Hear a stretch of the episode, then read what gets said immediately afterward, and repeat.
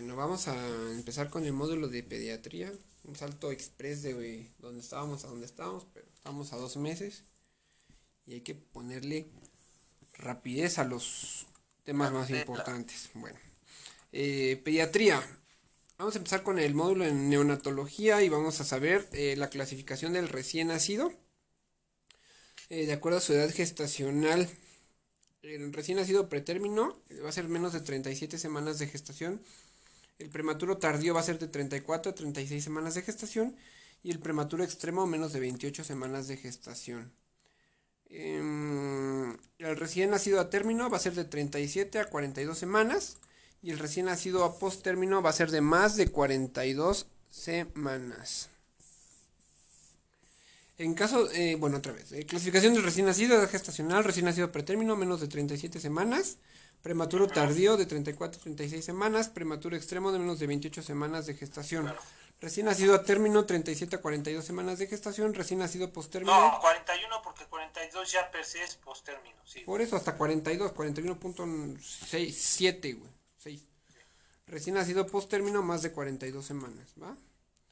En el caso de que la edad gestacional no pueda ser estimada con la fecha de última menstruación, se puede emplear el test de Ballard que valora la, madurez neuromuscular y la madurez física. Otras escalas para valorar al recién nacido pretérmino moderado o tardío es el Usher o el Capurro. Bueno, vamos a hablar sobre el test de Ballard. 4K. 16K, 80 FPS, 90 FPS. bueno, tenemos, nunca me lo han preguntado, pero bueno, es para valorar la edad gestacional y eh, se va a valorar la madurez neuromuscular y la madurez física. Tenemos eh, puntuación de Ballard 0, 1, 2, 3, 4 y 5. Y tenemos postura, bueno, el que va a valor va a ser 0, pues va, a ser, va a ser postura, ángulo de la muñeca, rebote del brazo, ángulo popitleo, signo de la bufanda y talón oreja. ¿Va? Y bueno, no sé cómo explicarlo, pero bueno, la postura pues vas a estar como muy acostado, no va a ser movimientos, esto va a ser cero puntos. es, lo, ideal es aquí que abran eh, Google y busquen test de Ballard, ¿no? Em, ángulo de la muñeca pues va a estar a 90 grados, rebote del brazo va a estar a 180, supongo que son grados.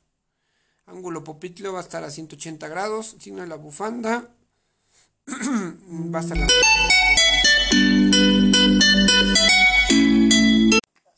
Bueno, ya, ya está. Eh, rebote del brazo, pues igual por grados. Ángulo popitleo. Pues por igual grado 180, 160, 130. Bueno, se los voy a decir fácil. Postura 0 va a ser acostadito. 1 pues ya va a estar con los pies más levantados. 2 ya va a doblar las rodillas. 3 ya va a estar moviendo los codos y las rodillas. Y... Oye, a mí se me hace que sabes que ese es es la afección neuromuscular. El cero es lo mejor y el 5 es lo peor, ¿no? No, yo creo que es al revés. No mames, el, el, bebé, ¿por qué tendría que nacer flexionado? Porque ya está, está hipotónico, güey. Cuando está hipotónico es que es peor pronóstico. Pero, no, hipotónico estaría flácido, no estaría con. Por eso, güey, esto sería hipotónico. No mames, a mí no se hace... ¿Por qué un niño estaría su muñeca en cero, güey? Eso es flacidez. Lo normal es que esté en 90 o que tenga un pinche arco de movimiento, güey. ¿Por qué estaría en 0 grados la muñeca del niño? Bueno, a ver, espera. Entonces 0, muñeca. Muñeca, buen ángulo de la muñeca 90, 60, 45, 30 y 0. Esos son hasta 4 puntos. Rebote del brazo, 180 es 0. 1 no lo cuenta, 2 es de 100 a 180, 3 es de 90 a 100 y 4 es menos de 90. Ángulo popitleo 180, 160, 130, 110, 90 y menos de 90. Ese es el 5. Signo de la bufanda 0, eh, la levanta. Uno, pues es que es muy parecido. Digo, vean su imagen. Talón oreja, igual, lo mismo. Hay que, hay que valorar. Y madurez neuromuscular. Nada más, pues, eh, mira, a mí nunca me han preguntado el Ballard. Yo creo que es importante de que nada más sí, pendejo, una vez nos preguntaron. No, nunca me preguntado el. ¿Cuál era el signo de la bufanda? Claro que sí nos preguntaron hace como 12 años, creo. que no supimos y le hablamos a Viri, güey. No mames, ese sí de Ballard. vamos a buscar test de Ballard. Ya lo busqué aquí en la pinche... El test de Ballard es una técnica clínica usada eh, técnica comúnmente usada para el cálculo indirecto de la edad gestacional de un recién nacido. El test se le asigna un valor cada criterio del examen, la suma total, el cual es luego extrapolado para inferir la edad de gestación del neonato. Los criterios se dividen en físicos y neurológicos y la suma de los criterios permite estimar edades entre 26 y 44 semanas de embarazo. Adicional a ello, la llamada nueva puntuación de Ballard es una extensión de los criterios para incluir a los bebés que nacen extremadamente pretérminos, es decir, a las 20 semanas de embarazo. Ahí dice, mm. fíjate. Eh, aquellos recién nacidos con menos de 28 semanas de edad gestacional están en estado de hipotonía fisiológico, el cual, súbele, güey. Aquí está, mira, puntuación. Cada uno de los criterios del test de Ballard, tanto físicos como neurológicos, reciben puntuación desde 0 hasta 5. La puntuación varía entre 5 y 50, como la correspondiente edad gestacional localizada entre las 26 y 44 semanas. Un aumento de la puntuación de 5 corresponde a un incremento en la dos. Sí, güey, mientras mayores más semanas. Ah, ok. La nueva puntuación. mayor más maduro. Sí, güey. Sí. Sí, porque si no estaría todo hipotónico y eso pues no es bueno, güey. Definitivamente. Ok. Entonces, a ver, lételos ahí, mejor esos criterios. Pues, no... Dice madurez física. Piel. Piel, lanugo, surcos plantares, mamas, no, mames, pero eso ya es el capurro. No, aquí es el, adaptado del doctor Ballard. Aquí está, adaptado del doctor. Bueno, bueno, acuérdate, güey, mira. En fin, güey, edad gestacional por madurez neuromuscular, punto. Vaya, entre más grande es mayor, más puntos. Supongo que si tiene 5, no, pues es que no va a tener todos, va a tener... 25 es lo mejor. Va a tener 5, 10, 15, 20, 25, 30, 30 y... No, 30, no, pues son 4, güey, son 4 puntos. 4, 1, 2, 3, 4, 5, 6, 6 por 4, 24. Puede tener 24, puede tener 25, que sería la máxima porque está sumando este. Va, 25 es lo máximo. ¿Va? Que sería equivalente, pues ya casi un post-término. Peso. Bueno, entonces son las escalas. Peso bajo. Ah, bueno, ¿y cuándo, cómo se considera el peso? Peso bajo o bajo peso, menos de 2500 gramos. Muy bajo, menos de 1500 gramos y extremadamente bajo, menos de 1000 gramos. ¿va? Entonces, peso bajo, menos de 2500 gramos, muy bajo, menos de 1500 gramos y extremadamente bajo, menos de 1000 gramos. Bajo peso para la edad gestacional, eh, menos del percentil 10, peso adecuado para la edad gestacional entre el percentil 10 y el percentil 90 y peso mayor del percentil 90. ¿Va? Entonces, bajo peso para la edad gestacional menos del percentil 10, peso adecuado para la edad gestacional entre el percentil 10 y el percentil 90 y peso mayor del 90, del percentil 90. Restricción del crecimiento intrauterino no es lo mismo a bajo peso para la edad gestacional. En la restricción del crecimiento intrauterino es cuando no alcanza el tamaño que por genética le corresponde. Entonces, ¿qué es la restricción del crecimiento intrauterino? Es cuando no alcanza el tamaño que por genética le corresponde. ¿Va? Va. Bueno. Aquí está. Vamos a llegar. Fisiología del recién nacido. Vamos a hablar que lo primero que un recién nacido es lo que le importa. O que hay que eh, salvaguardar es la termorregulación. Hay que darle calor. El recién nacido no es capaz de regular su temperatura por lo que debe de ser protegido tanto del frío como del calor, del calor ambiental. En los inmaduros se utilizan las incubadoras con el fin de calentar y modificar. La piel. Al nacimiento se encuentra recubierta de vermix gaseoso. Su coloración va cambiando conforme pasan las horas, pero inicialmente es fisiológica la acrocianosis. No son raros los fenómenos reactivos vasomotores como el cutis reticular o fenómeno de Arlequín, que son cambios de coloración, el primero pálido y el segundo eritematoso, ¿va? Entonces, su coloración va cambiando conforme pasan las horas, pero inicialmente es fisiológica. La crocianosis no son raros los fenómenos reactivos vasomotores como el cutis reticular o el fenómeno de Arlequín. Cuando cambios de coloración, el primero pálido y el segmento y el segundo eritematoso. Bueno, sistema circulatorio. Eh, aquí vamos a hablar como generalidades de todos cómo son los sistemas y aparatos. Eh, sistema circulatorio, frecuencia cardíaca del recién nacido, lo normal va a ser de 130 a 140, aunque puede ser mayor en el recién nacido pretérmino. Obviamente a, mayor, a, menor edad gestacional, mayor frecuencia cardíaca. En el electrocardiograma se encontrará el eje, eh, en el electrocardiograma el eje se encontrará a la derecha en los primeros días, ¿va? Entonces, ¿cuánto es lo normal de frecuencia cardíaca en el recién nacido? De 130 a realmente es de 120 a 160, ¿no? 130 a 140, es normalona. Sí, tú ya te estás yendo a muchos extremos, ¿no? Sistema respiratorio. Se absorbe el líquido pulmonar y comienzan los primeros ciclos respiratorios con insuflación del pulmón y establecimiento de la capacidad residual funcional. La frecuencia respiratoria es elevada de 30 a 40 y es normal que se intercalen periodos de respiraciones superficiales, respiración paradójica. Estamos hablando del nacimiento, ¿va? Se va a reabsorber el líquido pulmonar y comienzan los primeros ciclos respiratorios con insuflación del pulmón y establecimiento de la capacidad residual funcional. La frecuencia respiratoria obviamente va a estar elevada por lo mismo y es normal que se intercalen periodos de respiraciones superficiales y respiración paradójica. El aparato digestivo. La coordinación de la succión de glución se encuentra perfectamente desarrollada en un niño de término. La función secretora y enzimática, lactasa, está bien desarrollada al nacimiento y la función motora no.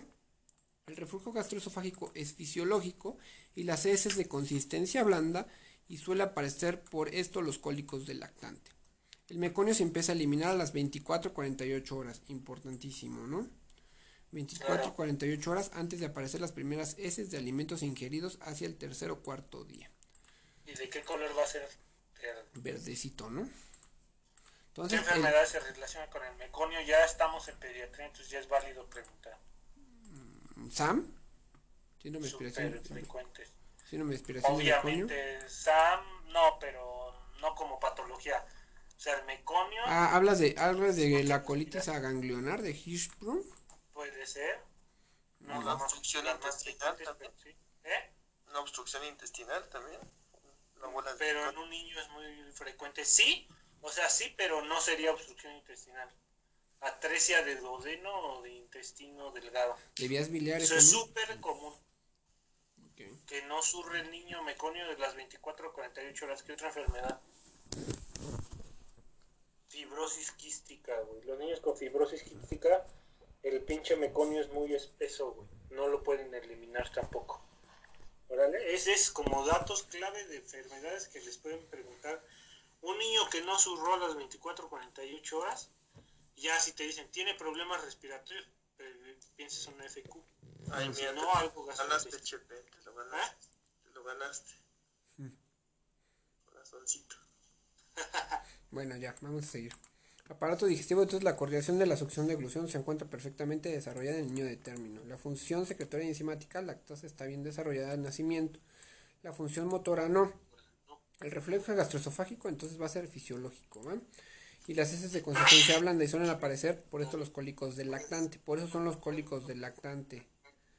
El meconio se empieza a eliminar a las 24-48 horas antes de aparecer las primeras heces de alimentos ingeridos hacia el tercer o cuarto día. Entonces el niño saca el meconio 24-48 horas y tercer o cuarto día empieza con las heces de contenido alimentario. ¿no?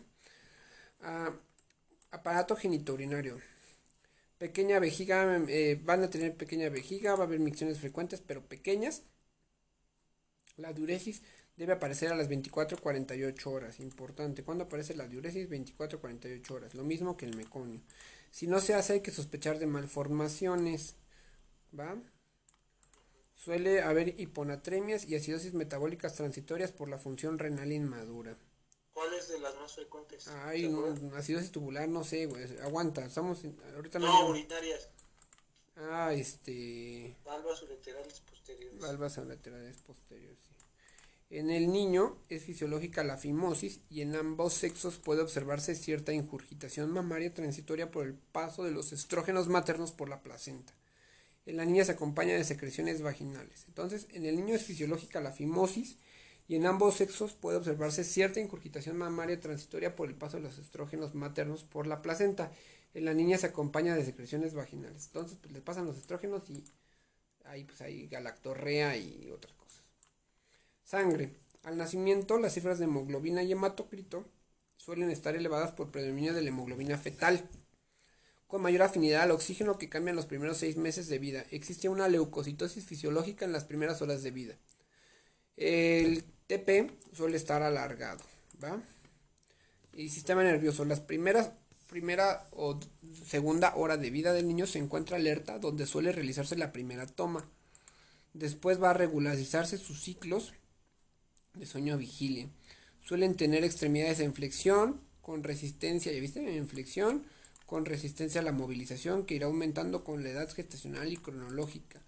Durante los primeros meses de vida aún se pueden observar una serie de reflejos arcaicos, tales como el moro, el prensil, el galant, búsqueda, succión, marcha automática, que permiten evaluar la integridad del sistema nervioso. El estrabismo es fisiológico, ¿va? Entonces, durante los primeros meses de vida se pueden observar una serie de reflejos arcaicos. Aquí están los que están. Como el moro, el de prensil, que supongo que es el de prensión. ¿No es eh, prensil? Prensil, eh, ¿cómo se llama, güey? Galant, búsqueda, succión, eh, marcha automática, ¿sale? Que este es el que los pones a caminar, este es el que les metes el dedo en la boca, el de búsqueda es igual el que les das la mano y la buscan, ¿no? O sea, buscan su, su, su mano o, o, o, sea, el, pezón de la madre. El de prensil, supongo que es el de, el de prensión, que pones el dedo, se agarran. El del moro, pues es el que lo sueltas y levanta las manos. Y el de Galant. ¿Cuál es el de Galant? No me acuerdo el de Galant. Pues ya lo hubieran buscado, ¿no? Succión, Galant, ¿cuál será? Ahí está.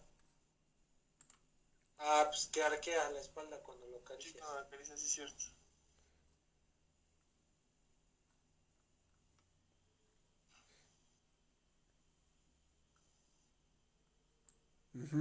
Curvando la columna hacia el lado estimulado. O sea, le agarras la espalda, te la, te la acaricias y se va a curvar hacia el lado que le, le hace. O sea, le gusta al niño, busca la caricia, ¿no? Que estos van a permitir evaluar la integridad del sistema nervioso. el estrabismo, recuerden que es fisiológico, ¿va? Bueno, ya vamos a hablar más, vamos a cambiar de tema, vamos a empezar a hablar del reneo de la atención del recién nacido. Importantísimo, ¿no? ¿Cuáles son las principales causas de muerte neonatal? Van a ser, no, de hecho todavía esto no es recién nacido, todavía, todavía nos falta, ¿no? Todavía no vamos a hablar de atención del recién nacido tal cual. Dice, las principales causas de muerte neonatal son infecciones, asfixia, prematuridad y malformaciones congénitas, ¿va? ¿Cuáles son las primeras causas de muerte neonatal? Infecciones, hablamos de sepsis neonatal, asfixia, prematuridad y malformaciones congénitas. Hay que cuidado del cordón umbilical. ¿Cómo se debe de hacer? Hay que mantener el cordón limpio, agua y jabón y seco. Es tan efectivo en la prevención de la onfalitis como el uso de antisépticos no hay que usar alcohol porque retrasa la caída del cordón y tinturas de yodo. Son más útiles la clorexidina, la clorexidina o la sulfadiacina de plata. ¿va? Entonces, ¿cómo vamos a cuidar el cordón umbilical? Mantener el cordón limpio con agua y jabón y seco, que es tan efectivo que la prevención de la onfalitis como el uso de antisépticos. ¿Qué, es la onfalitis, Emanuel? Inflamación del, del cordón umbilical. Infección. No, pues del área del ombligo, no del cordón umbilical. No usar alcohol porque retrasa la caída del cordón ni tinturas de yodo. Son más útiles la clorexidina o la sulfadiacina de plata. ¿Me acuerdan ahorita regresarme a esta? ¿Va? No, de una vez. No, no, ahorita nos regresamos. Eh, prevención de la enfermedad hemorrágica del recién nacido. Al recordar que los factores K dependientes, ¿cuáles son? 2, 7, 9 y 10, ¿va? Entonces, prevención de la enfermedad hemorrágica del recién nacido. Un miligramo de vitamina es, eh, K. Es, es, espérate, tranquilo. Es importante recordar los factores K dependientes. 2, 7, 9 y 10. ¿Va? 2, 7, 9 y 10. 2, 7, 9 y 10. Eh, predispone. acuérdate que el defensa central se la pasa al lateral. El, el delantero no, la regresa al 10, güey. 1927. ¿O, ¿Qué? ¿2000 qué? 1927, pero 1000 es 10, 9, 2 y 7. No, está mal. 2, 7, 9 y 10 mejor. Predispone a tener hemorragias principalmente en las primeras 24 horas de vida. Bueno, entonces va a predisponer a tener hemorragias principales en las primeras 24 horas de vida. Es más frecuente en los niños que reciben leche materna, menos vitamina K que las fórmulas, ¿vale? Entonces lo que tiene la leche materna tiene menos vitamina K que las fórmulas. Y en hijos de madres tratadas con anticonvulsivantes como la fenitoína, fenobarbital o antituberculosis como la rifampicina e isoniazida. Para esto hay que dar una dosis de un miligramo de vitamina K intramuscular que parece ser efectiva para la prevención de la enfermedad hemorrágica del recién nacido precoz y tardía. Entonces, ¿cuánto vas a administrar? Un miligramo de vitamina K intramuscular. Es el nacimiento, ¿no? Después vamos a hablar sobre la profilaxis de la infección vertical o virus de hepatitis B y poliomielitis. El virus de hepatitis B es un virus que cronifica más en edades menores de adquisición, 90% infección vertical, fundamental, valorar a las madres gestantes con el antígeno de superficie, que es SAG, ¿va? Hay que valorar, que es el que nos indica que infección aguda, ¿no? Cuando es positivo, administrar vacuna de virus de hepatitis B en las primeras 12 horas de vida. Entonces hay que valorar con antígeno de superficie a la madre cuando hay algún riesgo. Eh, hay, que, hay que aplicar vacuna de, cuando es positivo hay que aplicar vacuna de virus de hepatitis B en las primeras 12 horas de vida primera dosis e inmunoglobulina específica frente a hepatitis B. El virus de hepatitis B, entonces, vacuna de hepatitis B en las primeras 12 horas de vida e inmunoglobulina específica frente a hepatitis B. Las dos. Madre. El virus de hepatitis B se excreta por leche materna, por lo que, mientras excluye transitoriamente la lactancia materna hasta que se lleven a cabo estas medidas. Entonces no hay que darle se contraindica la lactancia materna ante infección por virus de hepatitis B. Hijo de madre con virus de eh, inmunodeficiencia humana, se recomienda aplicar igual la vacuna de eh, virus de hepatitis B y poliomielitis a todo recién nacido sano. ¿Va? Profilaxis de la conjuntivitis neonatal. Las dos formas principales de conjuntivitis neonatal son la gonocóxica y la no gonocóxica. La gonocóxica es por gonorrea y la no gonocóxica principalmente es por clamidia. Se utilizan proma, este, ¿a qué se asocia la clamidia en el ojo, Emanuel? Tracoma. Tracoma, excelente. Se utilizan pomadas AB, supongo con antibiótico, aplicada en el peritorio, sobre todo macrólidos tales como la eritromicina, ¿sale? Entonces, profilaxis conjuntivitis neonatal, eritromicina tetraciclinas o cloranfenicol. ¿va? Para la prevención de la conjuntivitis gonocóxica se administra nitrato de plata. Para la prevención de conjuntivitis gonocóxica se administra nitrato de plata. Para la no, pero eso no te lo preguntan, te preguntan el Eritromicina. Sí. Si gustan irlo checando con la GPC, lo pueden hacer, ¿eh? Me ayudarían. Cribado clínico del recién nacido. A todos los recién nacidos se les debe realizar exploración física completa en las primeras 72 horas de vida, la cual permitirá encontrar la mayoría de las malformaciones. ¿va? Entonces, cribado clínico del recién nacido. A todos los recién nacidos se les debe realizar exploración física completa en las primeras 72 horas de vida, la cual permitirá encontrar la mayoría de malformaciones. El tamiz metabólico hay una serie de enfermedades congénitas que tienen un periodo inicial libre de síntomas. Entre ellas destacan la fenilcetonuria, el hipotiroidismo, la galactosemia, la hiperplasia suprarrenal congénita y la deficiencia de biotinidasa. ¿Va? Entonces, entre ellas destacan fenilcetonuria, hipotiroidismo, galactosemia, hiperplasia suprarrenal congénita y deficiencia de biotinidasa. Entonces, ¿qué evalúa el tamiz metabólico? Fenicetonuria, hipotiroidismo, galactosemia, hiperplasia suprarrenal congénita y deficiencia de biotinidasa. No, pero ese está mal, güey. Ese no es. Hay otra. El de México es este. Puedes ponerlo. ¿Cuál es en el de México, güey? Por eso, pues puedes decírmela. No, es fenilcetonuria, hipotiroidismo, galactosemia, hiperplasia suprarrenal congénita. Creo que nada más son esos cuatro. Creo que ese es el ampliado, el de biotinidasa. ¿Puedes checarlo, güey?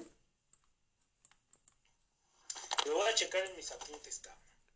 Ay, güey, ahí está la GPC. No, no mames, ¿cuál GPC? A ver, de tamaño natal. Sí, güey. Esas fallas.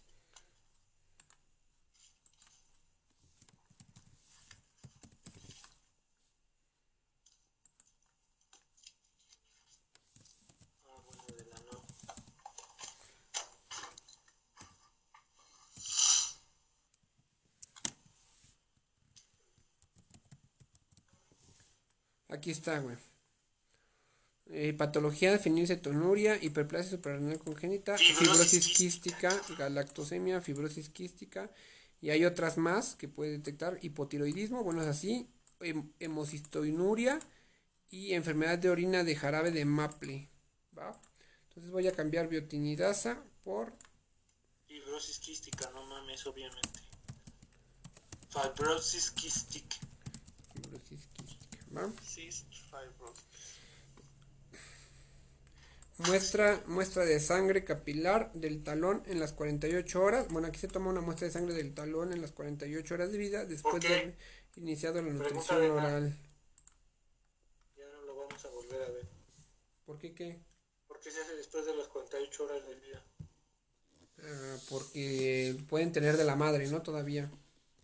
¿Qué pueden los, los anticuerpos de la madre y cosas así. No mames, la hormona Ah, bueno, sí, también anticuerpos y todo eso, ¿no? O sea, No, anticuerpos no. ¿Por qué tendría anticuerpos? Ya nació enfermo.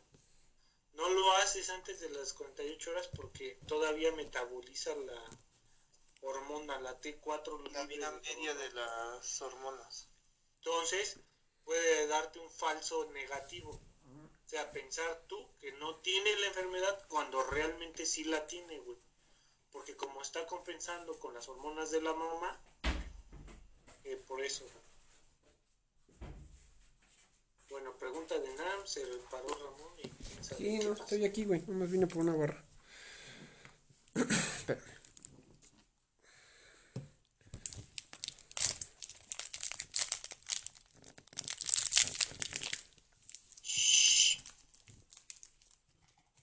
También auditivo.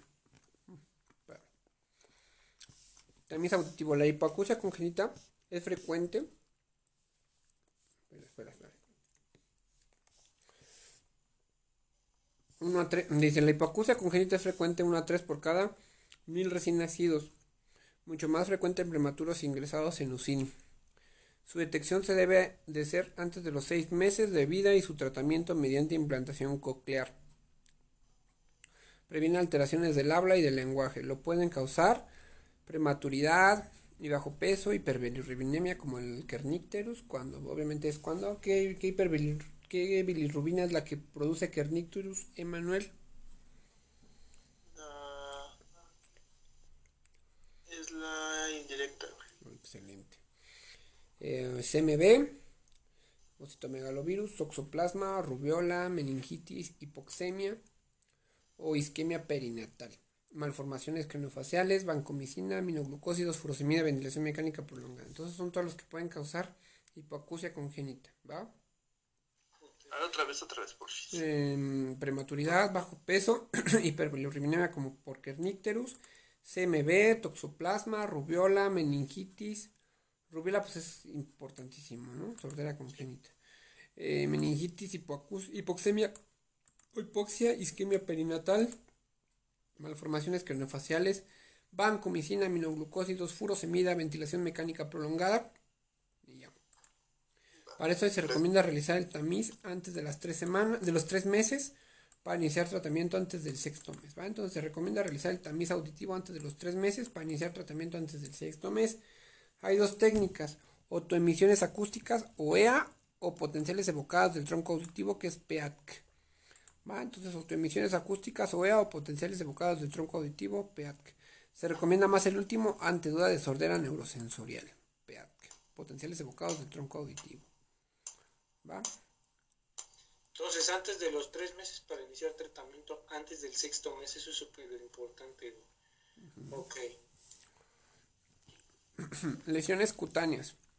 Lesiones neonatales como dermatosis neonatales, transitorias, benignas con curso autolimitado, eritema tóxico, bueno, las lesiones neonatales como dermatosis neonatales transitorias, benignas con curso autolimitado como eritema tóxico, que son pequeñas vesículas sobre máculas eritematosas, la erupción cutánea más frecuente dura menos de una semana, afecta de forma generalizada man, manos, menos Así, menos palmas y plantas. Vamos a buscar este. El tóxico. Si se ve rojo el güey, tiene como granitos sí, güey, pero pues hay que verlo, güey. Sí. El tema tóxico del recién nacido.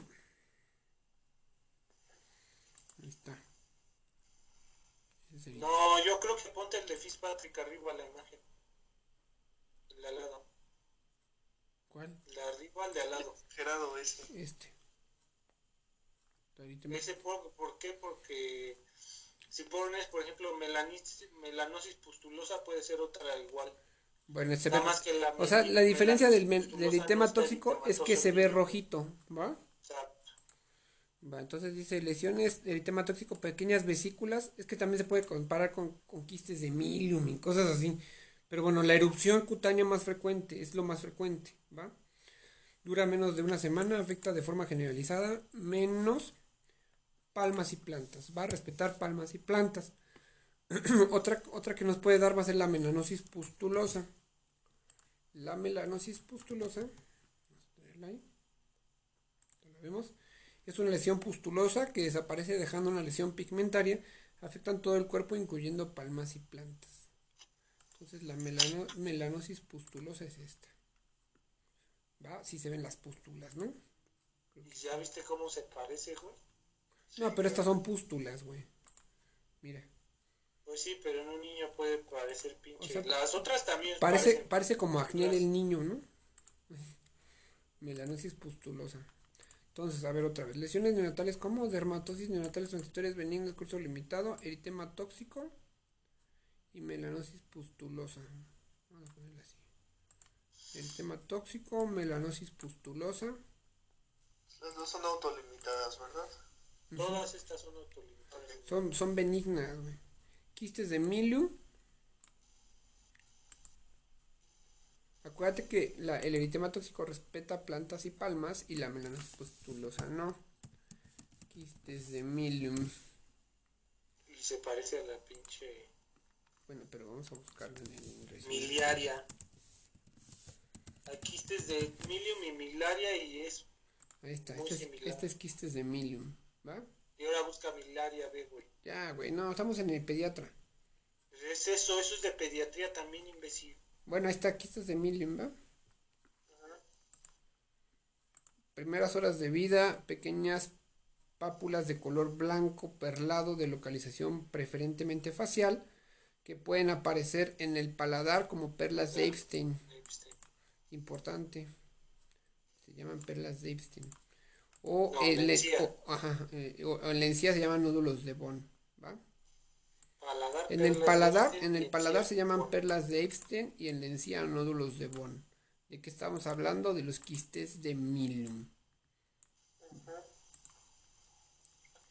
Algunas, eh, algunas vasculares como hemangioma, pretérminos habitualmente no están presentes en el nacimiento y aparecen hacia el final del primer mes de vida, creciendo durante los primeros meses para terminar de involucionando hacia el año y medio de edad.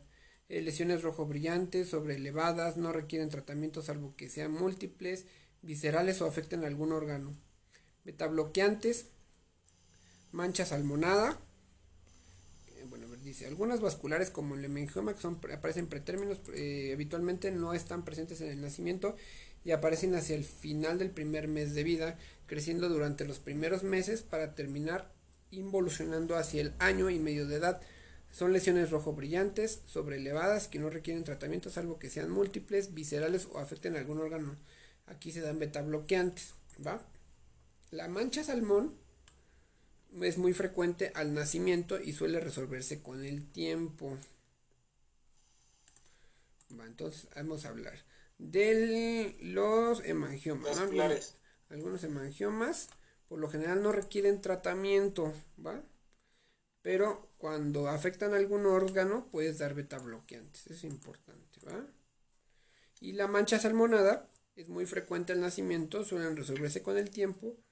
Y, o pigment, y también puede haber o pigmentadas como la mancha mongólica, que es una mancha azul de Valls, eh, que da a nivel sacro, reduciendo el tamaño, desapareciendo por los cuatro años no suele asociarse con retraso mental y también son frecuentes. ¿Qué castros que tengas mancha mongólica?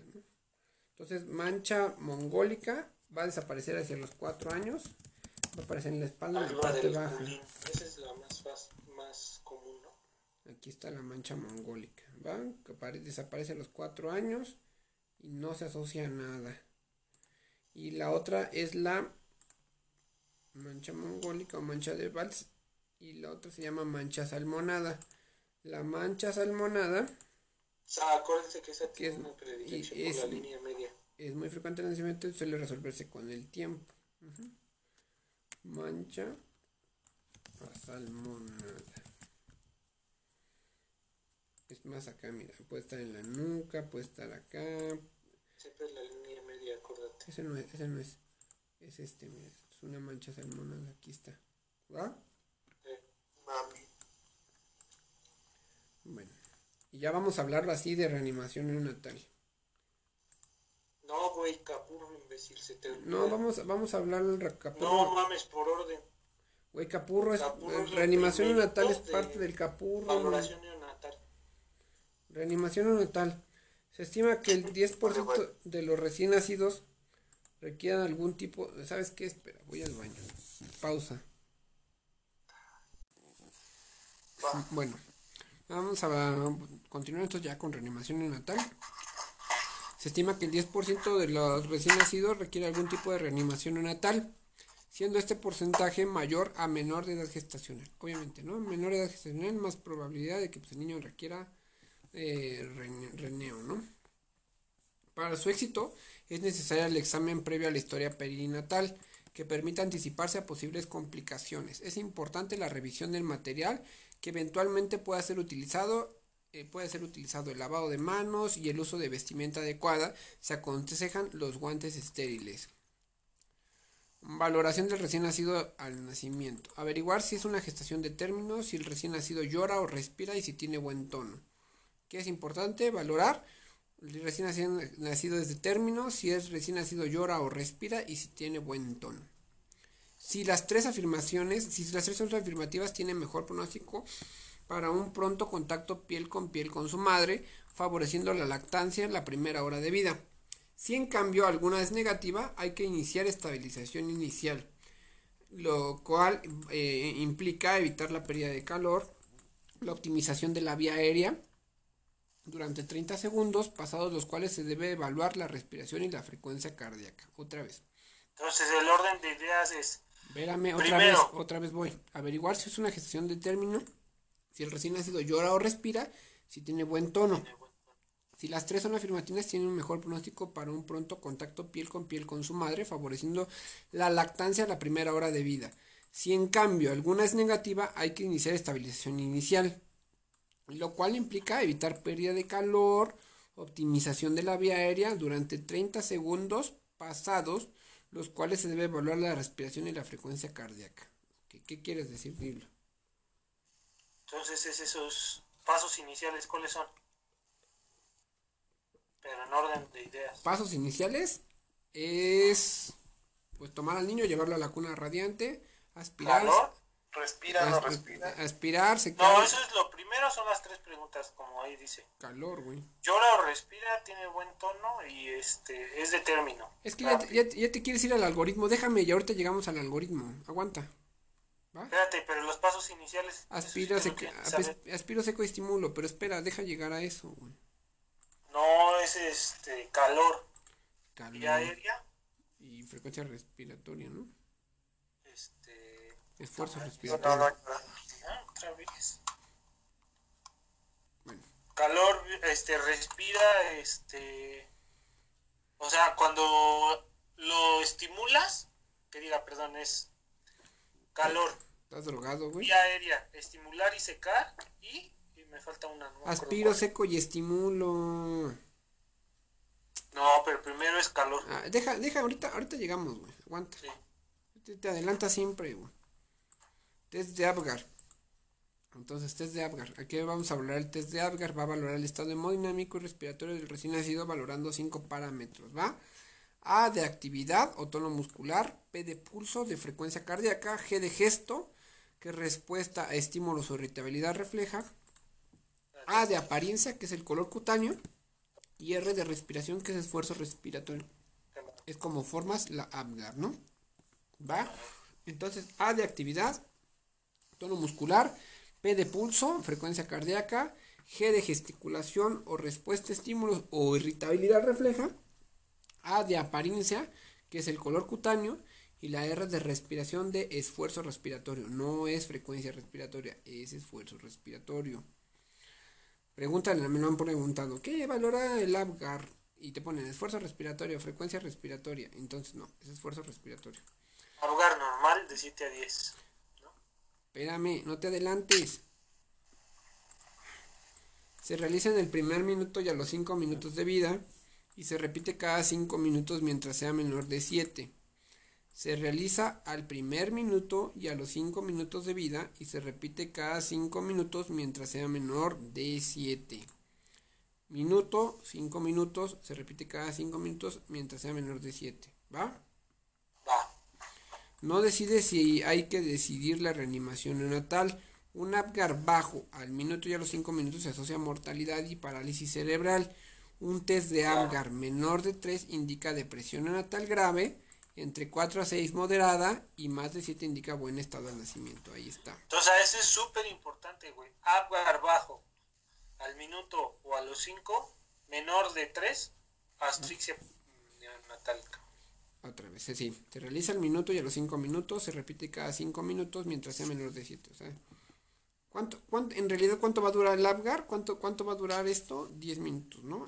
Bueno, 5 minutos, del minuto y a los 5 No, minutos. güey. O sea, lo, lo revisa 5 minutos hasta que Cada cinco. mejore. Hasta que Si tenga no más de mejora, es 7. cada hasta que tenga más de 7, evidentemente.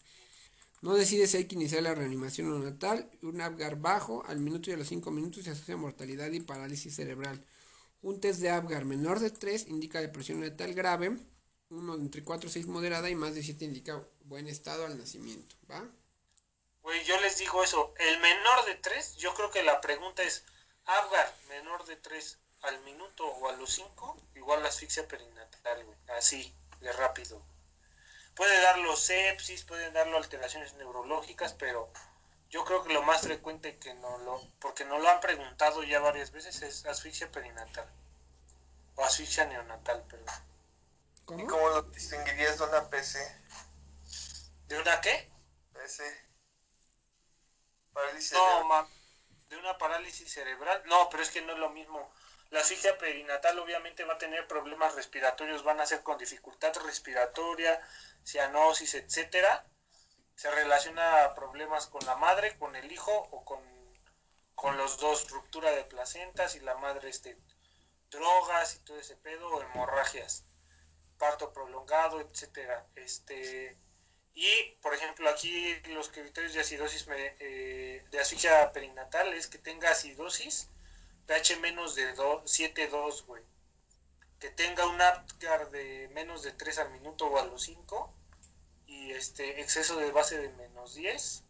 Y que puede, puede también debutar con falla multiorgánica, güey. Ya sea el sistema nervioso central o en su defecto otras cosas, insuficiencia renal, este, hemorragia gastrointestinal, etcétera. Esa me la han preguntado como tres veces. Entonces, ¿eh? ¿cuál es la primera causa? ¿Eh? ¿Cuál es la primera causa? De asfixia perinatal. No, no, fíjate que eso nunca lo he encontrado, No, no, pero la, los primera, factores de la riesgo. primera causa de depresión de gas de este de Apgar bajo, ¿cuál sería? Ah, si yo creo que nos lo preguntan, va a ser asfixia neonatal. Ya, ok. Bueno. Reanimación neonatal. La frecuencia cardíaca es el dato más importante. ¿Va? Aquí vamos a basarnos en la frecuencia cardíaca. Aquí todo está con negro porque es importante. Uno, hay que evitar la pérdida. Aquí vamos a empezar la, la- lo que estaba hablando. José Luis. Uno, evitar la pérdida de calor. Hay que secarlo con toallas precalentados en cuna radiante. Dos, si hay signos de depresión neonatal, se debe garantizar la permeabilidad en la vía aérea, se debe colocar en posición de olfateo, aspirar boca y nariz y secar, ¿va? Entonces, Dos, evitar toalla, evitar pérdida de calor, secado con toallas precalentadas con cuna radiante. Dos, si hay signos de depresión neonatal, se debe garantizar la permeabilidad de la vía aérea, se debe colocar en posición de olfateo, hay que aspirar boca y nariz y hay que secar. Pero hay que aspirar boca y nariz en caso de secreciones, ¿no? Porque si, si está sin datos de dificultad respiratoria, no lo... No tiene caso. Se procede a la estimulación táctil del bebé frotando, golpeando con suavidad las palmas, plantas con el dorso o el dorso del neonato. No es necesario aspirar secreciones a un recién nacido que llora. Ahí está tu respuesta. ¿va? ¿Va? Entonces aspiras, secas y estimulas. La estimulación... Pues, güey. No más. 3. Si a pesar de estas medidas iniciales la frecuencia cardíaca es menor de 100 o tuviera apnea o disnea a los 30 segundos de vida, se sigue con presión positiva intermitente de la vía aérea. No se ha demostrado que el oxígeno suplementario sea beneficioso desde el comienzo en los recién nacidos a término, ¿vale? Entonces vas a dar presión positiva intermitente. No le hagan caso a José Luis con su oxígeno, no, es presión positiva intermitente de la vía aérea. Por, por lo que se recomienda empezar con aire ambiente. No sé, pero das presión positiva intermitente de la vía aérea. No se ha demostrado que el oxígeno suplementario sea beneficioso. No, Si te pones oxígeno, no pones oxígeno. Pones presión positiva intermitente en la vía aérea. Desde el comienzo. Bueno, pero fíjate, ahí te voy a decir algo. con tu razón. Eso es cuando la frecuencia cardíaca es menor de 10, 100. De 100. Pero a ver, pregunta de nada. Tiene más de 100 de frecuencia José cardíaca. Luis, ahorita voy a llegar a eso. Tiene Ahorita voy a llegar a eso. No mames, ya te saltaste ese punto, pero bueno, a ver si cierto. Ahorita voy a llegar a eso. No, ahorita me los pones al final. Si a pesar de estas medidas iniciales, la acrocenosis es normal, no, pasa nada. Si a pesar de estas medidas iniciales, la frecuencia cardíaca fuera menos de 100 o tuviera apnea, disnea, a los 30 segundos de vida se sigue con presión positiva intermitente en la vía aérea. No se ha demostrado que el oxígeno suplementario sea beneficioso desde el comienzo en los recién nacidos a término, por lo que se recomienda empezar con aire ambiente. ¿Va? A partir de este momento es recomendable la monitorización de la saturación de oxígeno en territorio preductal y de frecuencia cardíaca mediante pulsioximetría. Vamos otra vez. Si a pesar de estas medidas iniciales, o sea, aspirándolo, secándolo, estimulándolo, la frecuencia cardíaca es menor de 100 o tuviera apnea disnea a los 30 segundos de vida, se sigue con presión positiva intermitente en la vía aérea y no se han demostrado que el oxígeno suplementario sea beneficioso desde el comienzo en los recién nacidos a término por lo cual se recomienda empezar con aire ambiente. A partir de este momento es recomendable la monitorización de la saturación de oxígeno en territorio preductal y de la frecuencia cardíaca mediante pulso oximetría. Si después de los 30 segundos con presión positiva intermitente persiste la bradicardia, menos de 60, el siguiente paso es el masaje cardíaco con dos pulgares. La relación con presión-ventilación óptima es de 3 a 1. Entonces, eso ya es choque, güey, no. Si, si, después, si después con 30 segundos con presión positiva intermitente persiste la bradicardia, menos de 60 latidos por minuto, el siguiente paso es el masaje cardíaco con dos pulgares. La relación con presión-ventilación óptima es de 3 a 1. ¿va? Entonces, por último, 5. Pasados 30 segundos del masaje cardíaco, si la frecuencia continua es, continúa menos de 60 latidos por minuto, se administra adrenalina. ¿Cuál es la vía preferente para la administración de adrenalina? Ya sabemos todo. ¿Cuál es? Y B, luego. ¿En dónde? Umbilical, órale, güey. ¿Y, si, ¿Y dónde la pones mientras? La tráquea. No. Adrenalina preferentemente por vía intravenosa. La vía intratraqueal se acepta mientras se consigue un acceso vascular que es la vena umbilical adecuado, pues es fácil de administrar, pero no se considera elección por cierto. ¿Cuál es la dosis de la traqueal? Regular. Lo, lo aforas en uno, uno por... No, traqueal. Lo aforas en 1.10, güey. No mames, la traqueal no lo aforas. Aforas la IV. ¿La traqueal qué? ¿Cuánto das de traqueal? 1 a 1000. 1 a 1000. Y la otra es 1 a 10. 1 mililitro la traqueal de 1.5 a 2. Okay. Le van a preguntar la dosis, acuérdate de la dosis. En el momento del parto, se recibe al bebé con una toalla sujetándola por la nuca. ¿Va? Entonces, en el momento del parto se recibe al bebé con una toalla sujetándolo por la nuca y las extremidades inferiores en un plano igual o ligeramente inferior a la placenta, menos de 20 centímetros. La idea es evitar transfusiones fetoplacentarias o por el contrario sobrecarga hemática. Hay que dejar al niño pues, pues acostadito, ¿no? O sea, no hacerle así ni así ni así. Se, recomienda pinzar el cordón al nacimiento y debe ser ligado cuando dejes de latir a los 1 a 3 minutos. Debe evitarse dejar el cordón demasiado largo para que no tenga contacto con la sistema, para que no se ande tropezando, ¿no? La sonda nasogástrica y la sonda rectal no están indicados en todos los pacientes, no se recomiendan de forma universal. Reanimaciones en situaciones especiales. Ahí vamos. Líquido amniótico teñido de meconio. a ver, Emanuel, tienes un niño vigoroso, llanto vigoroso, pero con meconio. ¿Qué crees que le haces? Bueno, según tú. ¿Lo intubas? No. ¿Qué le haces? Lo aspiras, lo frutas, lo calientas y... ¿Tú qué le haces, Chip? ¿Qué? Niño meconiado vigoroso. Niño meconiado vigoroso, eh, ¿cuál es su frecuencia cardíaca? Normal, güey. Nada más está meconiado. Más de 100. No, más de 100. Lo, lo, normal con más su de mamá. 100. Es más de 100, le pasas la pinche pipeta y ya, con su mamá. Pasos iniciales, güey. Niño moco, vigoroso. No, niño moco meconiado. Ni vigoroso o no vigoroso.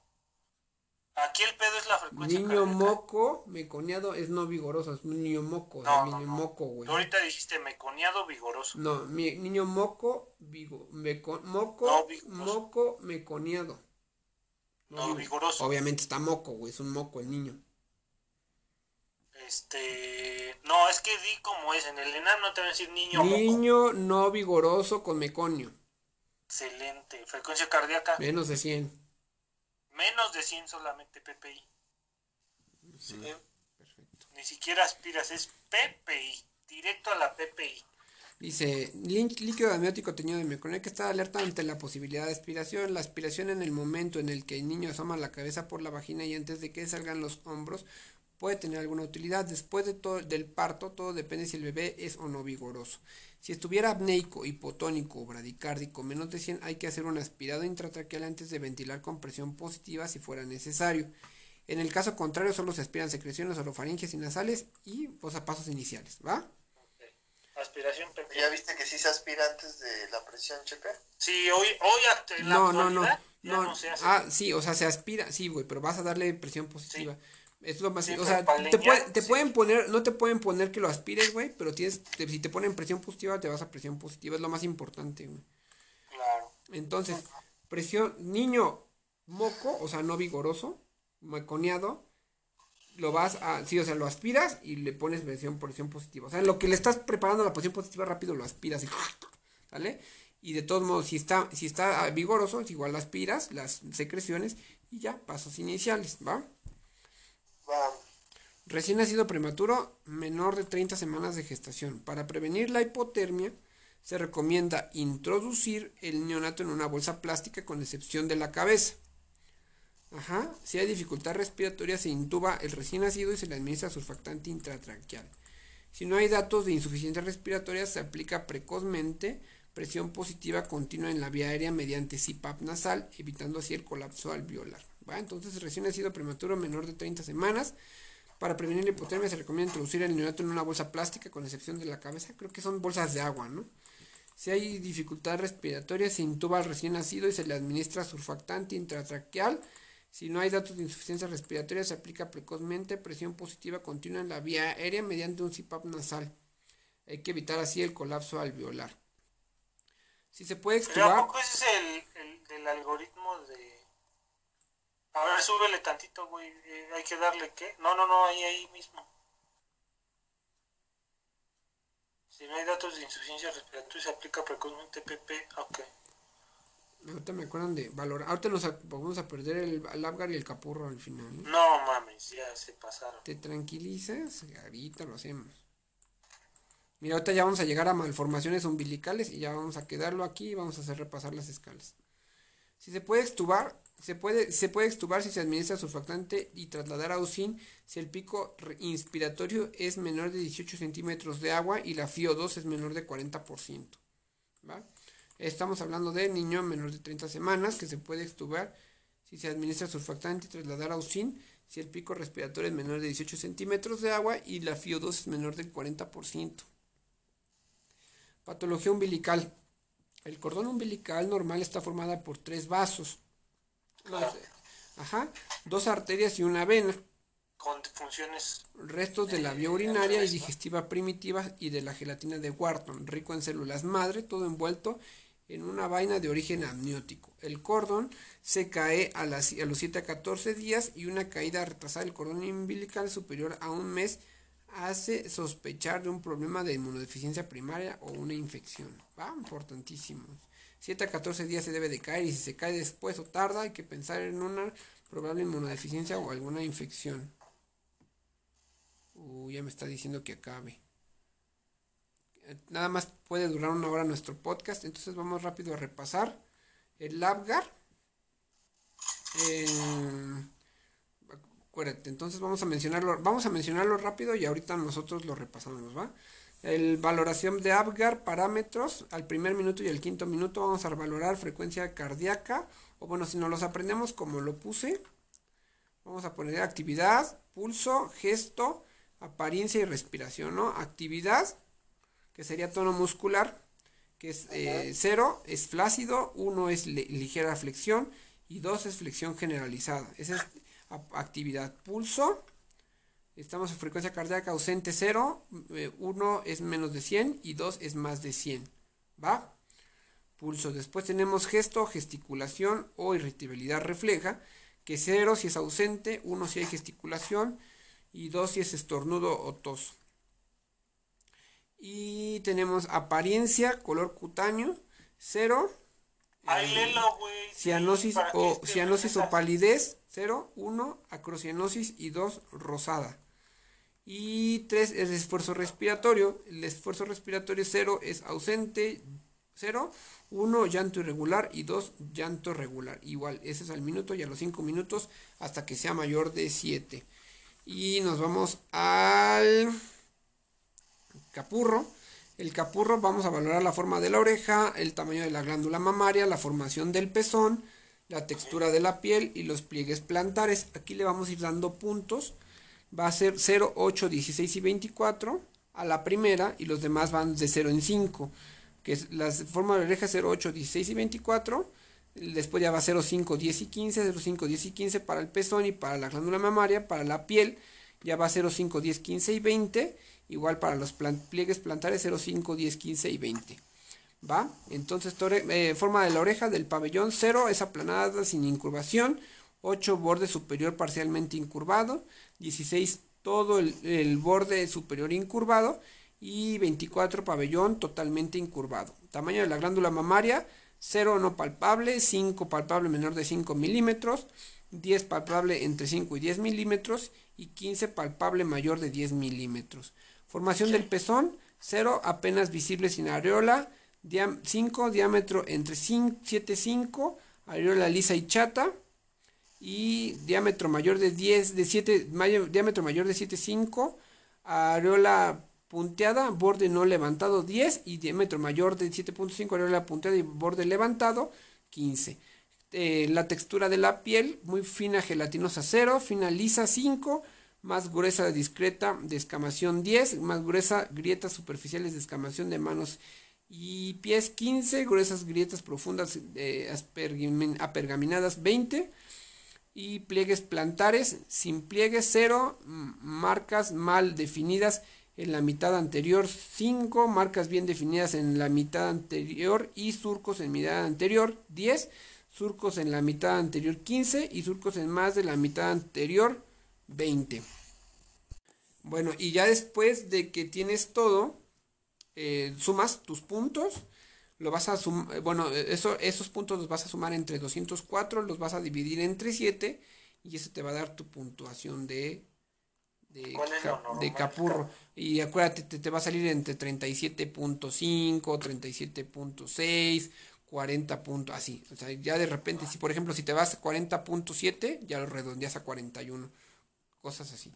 Porque por puede salir 48, 40.8, entonces ya lo redondeas, que sería 41.2, ¿no? 41.1. Y voy a terminar de grabar, se acabó el tiempo. Nos vemos mañana. Bueno. Eh, vamos a seguir entonces con el pediatría. Vamos a seguir con patología umbilical. Dice el cordón umbilical normal Está formado por tres vasos, dos arterias y una vena. Restos de la vía urinaria y digestiva primitivas y gelatina de Wharton.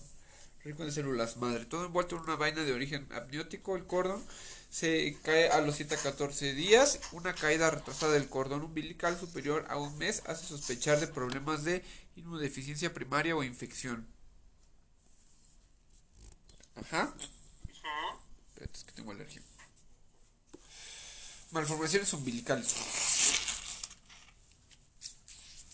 Arteria umbilical única. Hasta el 30% se relaciona con malformaciones asociadas con nefrourológicas o cardiovasculares. ¿va? Entonces, arteria umbilical única se pueden asociar con malformaciones nefrourológicas o cardiovasculares. Y es frecuente encontrarla como cromopatía como 18 como Edwards. ¿Va? 18 Edwards y 13 Pato, acuérdense, ¿va? Anomalías de Uraco. El uraco es el conducto que comunica el cordón umbilical con la vejiga. Durante la vida intrauterina hay cuatro patologías relacionadas con la persistencia del uraco. Sinus, quiste, divertículo y persistencia del uraco. Pueden manifestarse como una masa umbilical, dolor, eritema y ombligo húmedo. Y el diagnóstico es con ultrasonido y fistolografía con tratamiento quirúrgico. Entonces el uraco se, persiste y bueno, hay cuatro patologías asociadas a esta. El sinus, quiste, divertículo y persistencia del uraco. Se manifiestan con una masa, dolor, eritema y ombligo húmedo y el diagnóstico es con ultrasonido y, y fistulografía con tratamiento quirúrgico, ¿va? Pinche uraco, no mames que el uraco, güey. ¿Cómo nos vamos a acordar de esa madre? Pues de modo, güey. ¿Qué pinche madre es el uraco? No mames. O sea, ya el conducto que comunica, sí, pero no mames. Persistencia del conducto onfalomesentérico es una comunicación entre la pared abdominal y la luz intestinal durante la vida fetal.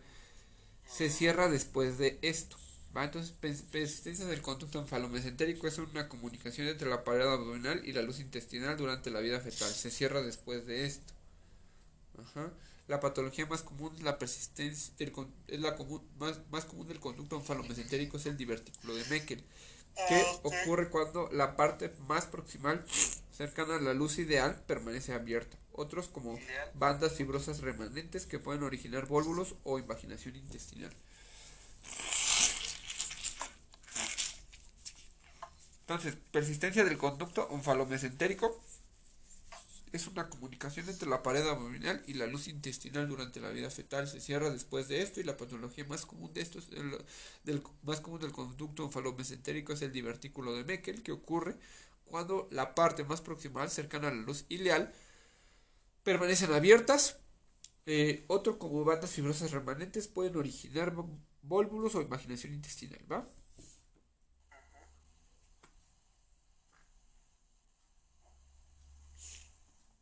Granuloma inguinal. Al caer el cordón aparece una cicatriz que posteriormente se epitaliza. En cambio, el granuloma inguinal es secundario a una mala cicatrización de la herida del cordón umbilical al desprenderse. Inicialmente es una masa de tejido de granulación húmeda, rosada y blanda que puede ser sésil o pediculada. El tratamiento es cauterización con nitrato de plata hasta su eliminación. Hasta su eliminación. Entonces, granuloma inguinal al caer el cordón aparece una cicatriz que posteriormente se epiteliza. En cambio, el granuloma inguinal es secundario a una mala cicatrización de la herida del cordón umbilical. Al desprenderse inicialmente es una masa de tejido de granulación húmeda, rosada y blanda que puede ser sésil o pediculada. El tratamiento es con cauterización con nitrato de plata hasta su eliminación. hay que verlo porque ¿sabes qué? A mí un me tocó una lesión en el pene de un recién nacido y no sabía qué era. Yo pensé que era cáncer, güey. A ver, ¿lo puedes poner? ¿Lo proyectas, por favor? Sí. Aguántame, voy a poner una fasolina que ando bien muerto. Entonces... ¿Ya ves, papás? Granuloma inguinal, güey. Granuloma inguinal. Al caer el cordón umbilical aparece una cicatriz que posteriormente se epiteliza. En cambio, granuloma inguinal, chepe. En cambio, el granuloma inguinal es secundario. Pues sí, los dos son inguinales. A una mala cicatrización de la herida del cordón umbilical. Al desprenderse inicialmente es una masa de tejido de granulación húmeda, rosada y blanda que puede ser sésil o pedícula. El tratamiento Ah, está, güey. es el que les enseñé que es como una bolita, güey, roja. ¿Es ese? Es ese, güey. El de la bolita roja ese es el pinche granuloma. No nos vayan a querer chorear. Evidentemente. Ajá. Dice, el tratamiento es con cauterización con nitrato de plata hasta su eliminación. Eh, pólipo umbilical. Resto de conducto enfalomesentérico uraco, masa dura, rojo brillante, con secreción mucosa, tratamiento quirúrgico. Pólipo umbilical es un resto... ¿El que, enseñaste, Chepe? ¿El, ¿Cuál, cuál? ¿El pólipo? No, güey, diferente. Se parece también, es una masa dura roja, brillante, con, con secreción... Ah, no, mames, sí se parecen, ¿eh? La neta es que sí se parecen, papás. No sabría yo cuál sería la pinche diferencia.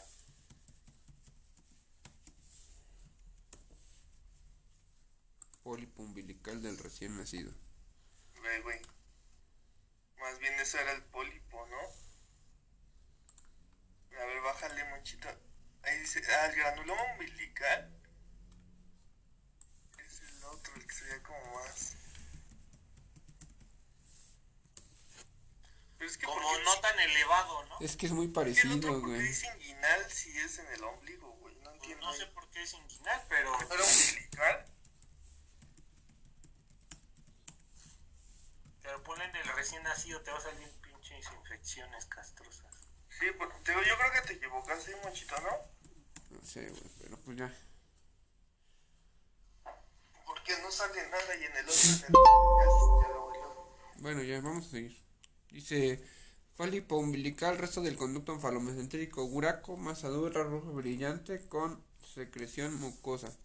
Hernia umbilical afecta uno de cada tres niños, puede contener epiplon eh, intestino delgado e intestino grueso, el hernia umbilical. Es la de José Luis, ¿verdad José Luis? Ah, no, la tuya es inguinal, ¿no? En pretérminos. Eh, se puede dar en Down, José Luis, Ehlers Danlos, Black Wideman, raza negra y, niños con hipotiroidismo congénito. José Luis tiene cretinismo. Diagnóstico clínico. es común que sea reductible y la encarceración es muy rara.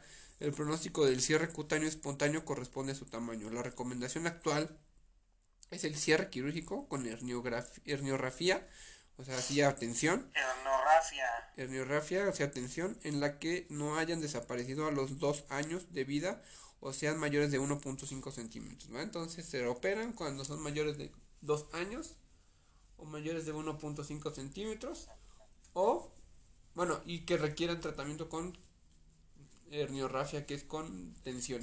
No se les pone malla. Porque si no sería hernioplastia. Eh, ¿Qué más? Falocele es la eventración de vísceras eh, abdominales a través del anillo umbilical recubiertas por una membrana. Amnios y peritoneo suele darse en contexto con cromosomopatías como 13, 18 y 21. Onfalocele es eventación de vísceras abdominales a través del anillo umbilical recubiertas por una membrana como amnios y peritoneo suele darse en contexto con cromosomopatías 13 y 18 21 y malformaciones orgánicas cardíacas y del tubo neural. Es común en el síndrome es común en el síndrome de Black-Wiedemann con onfalocele, macroglosia, hemihipertrofia, visceromegales e hipoglucemia por hiperplasia de islotes pancreáticos. Más frecuente en hombres junto con la gastrosquisis. Se puede diagnosticar de forma prenatal por ultrasonido aumento de la alfa-fetoproteína sérica en la gestación. Ok, entonces vamos otra vez. Onfalocele es la eventación de las vísceras abdominales a través del anillo umbilical, recubiertos por una membrana. Esta va a estar recubierta por una membrana. La que está salida toda es la gastrosquisis. Y la que, según yo, la que tiene peor pronóstico es el onfalocele. Suele, darse en contexto con cromosomopatías 13, 18, 21 y malformaciones orgánicas cardíacas y el tubo neural. Es común en el síndrome de Black-Wiedemann, onfalocele, macroglosia, hemipertrofia, visceromegales e hipoglucemia por hiperplasia de los islotes pancreáticos.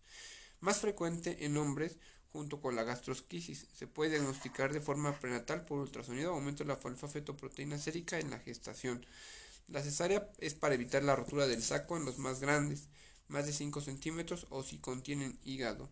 El tratamiento quirúrgico con reducción del contenido visceral y cierre es uno, en uno o dos tiempos suele, ser, suele necesitar malla.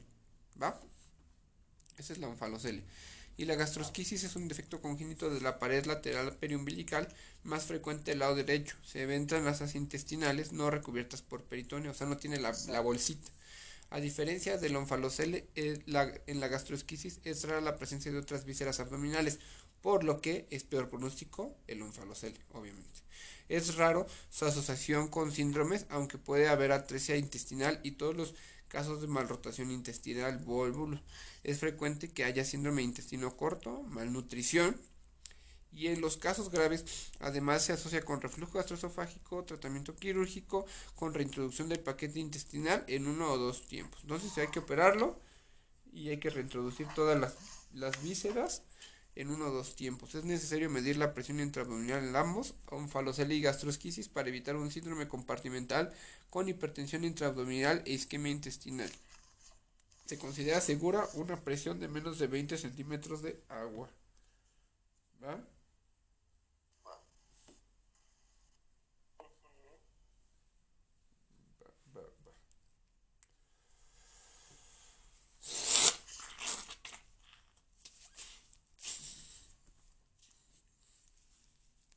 Infección umbilical.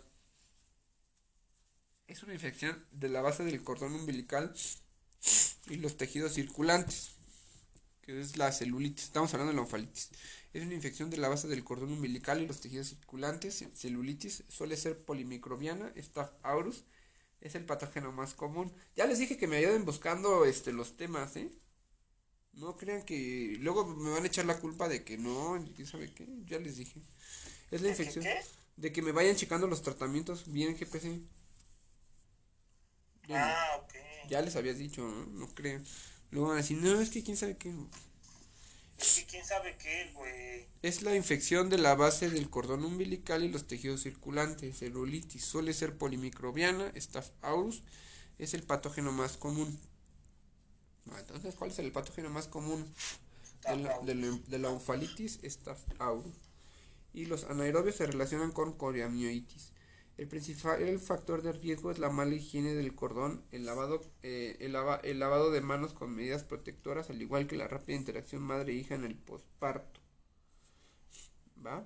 Infección tópica con elevado riesgo de volverse sistémica para la permeabilidad de los vasos umbilicales. Eritema, endurecimiento preumbilical, pudiendo tener secreción purulenta, sanguinolenta y mal olor Puede complicarse con trombosis de la vena umbilical, abscesos hepáticos y peritonitis.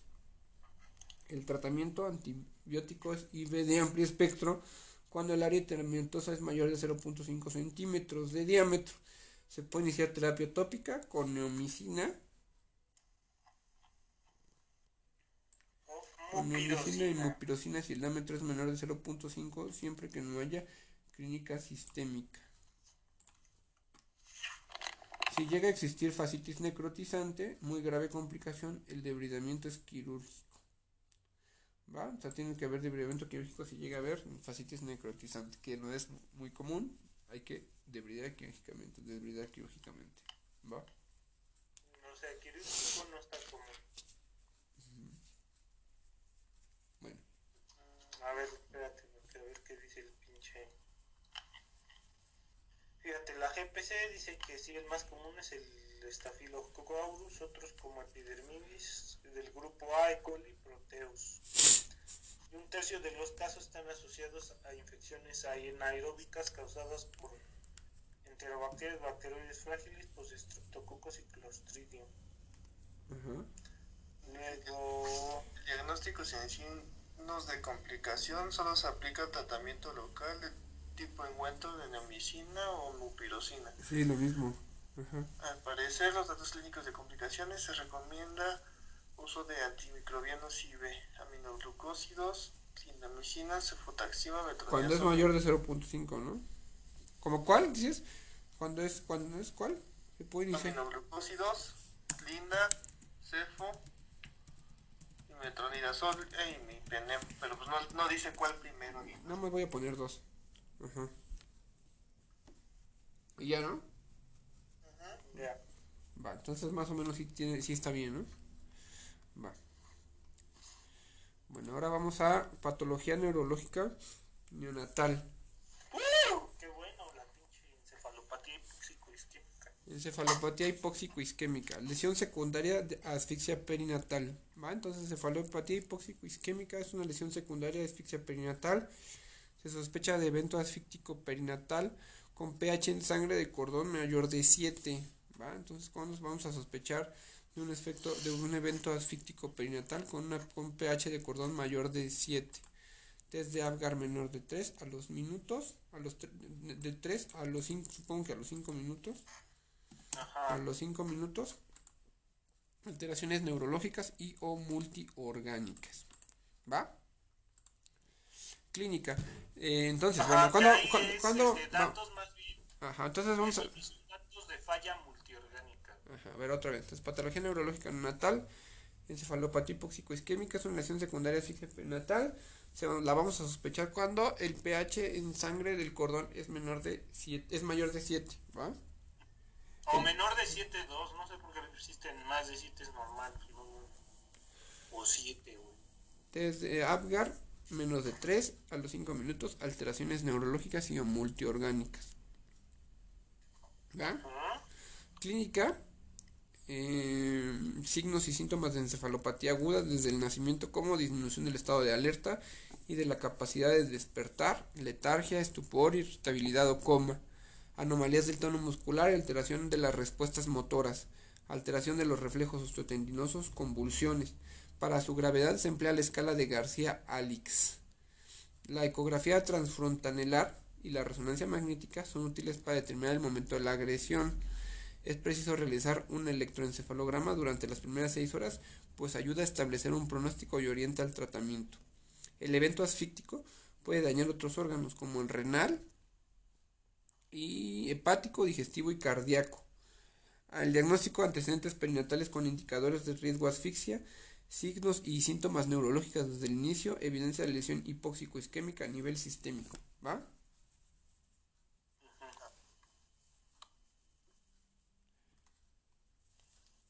Tratamiento. Hay que establecer una estrategia de neuroprotección evitando lo que produzca mayor daño. Evitar hipo e hiperglicemia, alteraciones iónicas y acidosis metabólicas. Mantener la TA en rangos normales y la oxigenación con ventilación mecánica si es preciso sin llegar a la hipoxia. eh, en rangos normales. evitar la hipocarbia.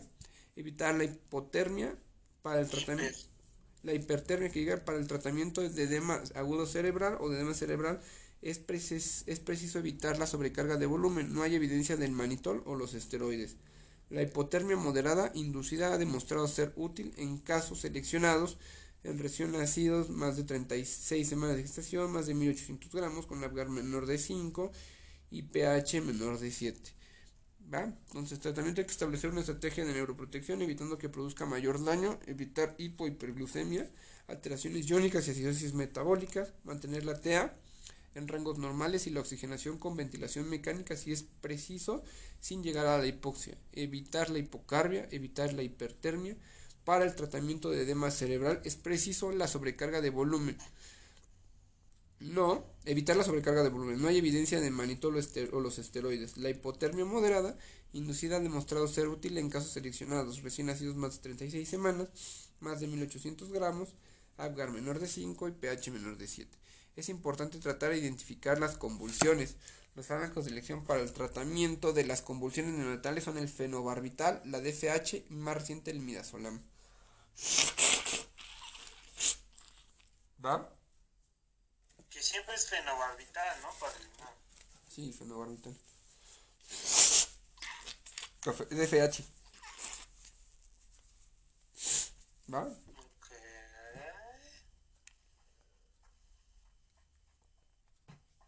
Pronóstico. Lesión talámica de ganglios de la base, yo de cápsula interna, mal pronóstico, mientras que si hay daño cortical o sustancia blanca son más favorables. Entonces, pronóstico, la lesión talámica de ganglios de la base y o de cápsula interna son de mal pronóstico, mientras que si hay daño cortical o de sustancia blanca son más favorables. Entonces, peor pronóstico, lesión talámica de ganglios de la base y o de cápsula interna, ¿va? Hemorragia de la matriz germinal. Es más frecuente en prematuros menores de 32 semanas de gestación. La matriz germinal es una estructura situada por debajo del epéndimo, epitelio que recubre el sistema ventricular. Sus vasos tienen una pared muy frágil, muy sensible a los cambios del flujo sanguíneo. Los factores que alteren la presión o el flujo de forma brusca, hipotensión, hipertensión, infusión rápida, ventilación mecánica, hiper, hipocarbia, son los principales desencadenantes. Entonces dice, hemorragia de la matriz germinal es más frecuente en prematuros menores de 32 semanas de gestación. La matriz germinal es una estructura situada por debajo del epéndimo, que es el epitelio que recubre el sistema ventricular. Sus vasos tienen una pared muy frágil, muy sensible a los cambios de flujo sanguíneo, los factores que alteran la presión o el flujo eh, de forma brusca como hipotensión, hipertensión, infusión rápida de fluidos, ventilación mecánica, hiper o hipocarbia son las principales desencadenantes, ¿va? Los, dice, los glucocorticoides para maduración pulmonar suelen proteger ante esta hemorragia. La mayoría de las hemorragias ocurren en las primeras 72 horas de vida y alcanzan su máxima extensión antes de los primeros 7 días. ¿va? Hemorragia de la matriz germinal. La clínica pueden ser asintomáticos o tener síntomas inespecíficos como apnea, anemia, dificultad respiratoria, acidosis, inestabilidad hemodinámica, hipotonía o convulsiones. El diagnóstico es mediante ecografía cerebral transfrontalar y como la mayor y como la mayoría son asintomáticas se recomienda realizarse en los menores de 32 semanas en los primeros 7 días de vida. Recordemos que es en pretérmino y los esteroides protegen, ¿no?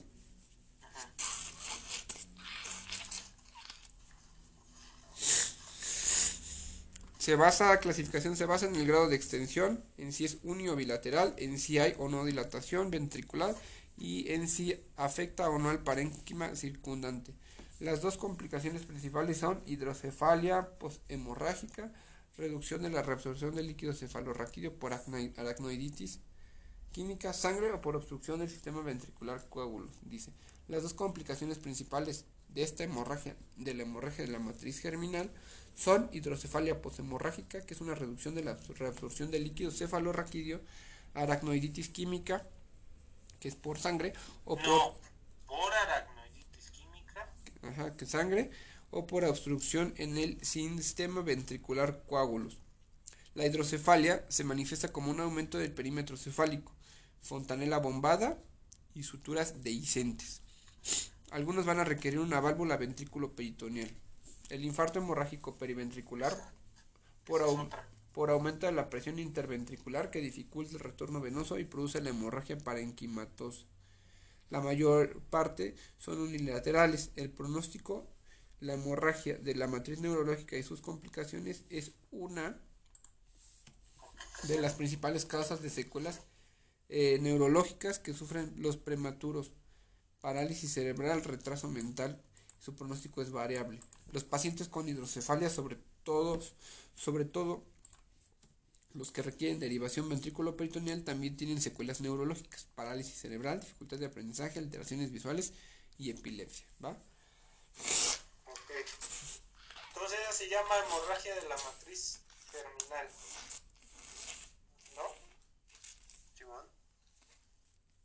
Y las otras son, son las complicaciones hidrocefalia pues hemorrágica y hemorrágico ¿Vamos? Leucomalacia periventricular. Lesión cerebral también típica en el recién nacido prematuro. Leucomalacia periventricular. Causa secuelas similares como la hemorragia de la matriz terminal y sus complicaciones igual en menores de 32 semanas. Consiste en una lesión isquémica de la sustancia blanca periventricular y representa la principal causa de secuelas neurológicas a largo plazo.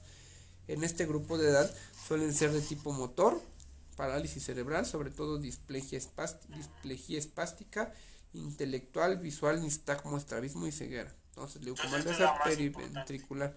es la lesión cerebral también típica en el recién nacido prematuro, causa secuelas similares como la hemorragia de la matriz germinal, leucomalacia periventricular y sus complicaciones. Igual en menores de 32 semanas, consiste en una lesión isquémica de la sustancia blanca periventricular y representa la principal causa de secuelas neurológicas a largo plazo en este grupo de edad. Suelen ser de tipo motor, con parálisis cerebral, sobre todo diplegia espástica, intelectual, visual, nistagmo, estrabismo o ceguera. Por un camino u otro se produce un daño en los oligodendrocitos productores de mielina con el déficit con el déficit de mielinización en la sustancia blanca que esto conllevará. En las fases agudas, la lesión es silente, evidenciándose en el seguimiento del desarrollo de una parálisis cerebral infantil o alteraciones cognitivas. El signo más precoz puede ser la espasticidad en los miembros inferiores. El diagnóstico es con ultrasonido y resonancia magnética. ¿Va?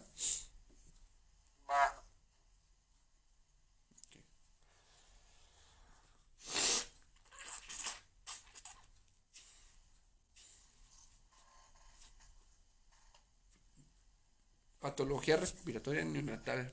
Apnea de la prematuridad. Se considera apnea a la ausencia de flujo respiratorio en una duración mayor de 20 segundos puede ser central. Bueno, otra vez, patología respiratoria nota. La apnea de la prematuridad se considera apnea en la ausencia de flujo, respiratorio en una duración mayor de 20 segundos. Puede ser central, sistema nervioso central, obstructiva vía aérea o mixta. Puede acompañarse de hipoxemia y o bradicardia. La apnea de la prematuridad está asociada a inmadurez de los mecanismos que regulan la respiración y es tanto más frecuente cuanto menor sea la edad gestacional. Además, a mayor prematuridad, más persisten los episodios de apnea. Por menos de 28 semanas de gestación, la prevalencia es del 100%. Entonces, a menor de 28 semanas de gestación, 100%, casi todos lo van a tener. Todos lo van a tener. ¿Va? Dice, ante un episodio ante un episodio, y te estoy dando clase, ante un episodio hay que descartar infección, fármacos, dolor, reflujo gastroesofágico, alteraciones metabólicas o de temperatura antes de iniciar el tratamiento farmacológico. Entonces, ante un episodio hay que descartar infección, fármacos, dolor, reflujo gastroesofágico, alteraciones metabólicas o temperatura antes de iniciar el tratamiento farmacológico. El tratamiento es la estimulación del centro respiratorio y la contractilidad diafragmática con metiljantinas como cafeína y teofilina. También se ha demostrado ser útil el uso de CPAP, vigilar por 7 días el del último episodio. Datos, tratamiento, estimulación del centro respiratorio y la contractilidad diafragmática con metiljantinas como cafeína y teofilina. También se ha demostrado ser útil el uso de CPAP, vigilar por 7 días el último episodio. Dificultad respiratoria en el recién nacido. Se evalúa mediante el test de Silverman Anderson que valora cinco parámetros, disociación toracoabdominal, retracción gifoidea, retracción intercostal y disociación, no, y tiraje intercostal y quejido expiratorio, aleteo nasal. Entonces, es importante, lo preguntan, disociación toracoabdominal, eh, quejido expiratorio, tiraje intercostal, eh, retracción gifoidea y disociación toracoabdominal. Entonces, ah, bueno, ya completo, disociación abdominal, retracción intercostal, retracción subquifoidea, aleteo nasal y quejido expiratorio. Va a haber diferentes grados, grado 0, grado 1 y grado 2, ¿va? Depende de lo que tenga. Disociación... Aquí es al contrario de la de Apgar, ¿no? Sí, aquí el grado 0 es el... lo normal es 7 a 10, aquí lo normal es 0. Sí, aquí el, el más bajo es el mejor, ¿va?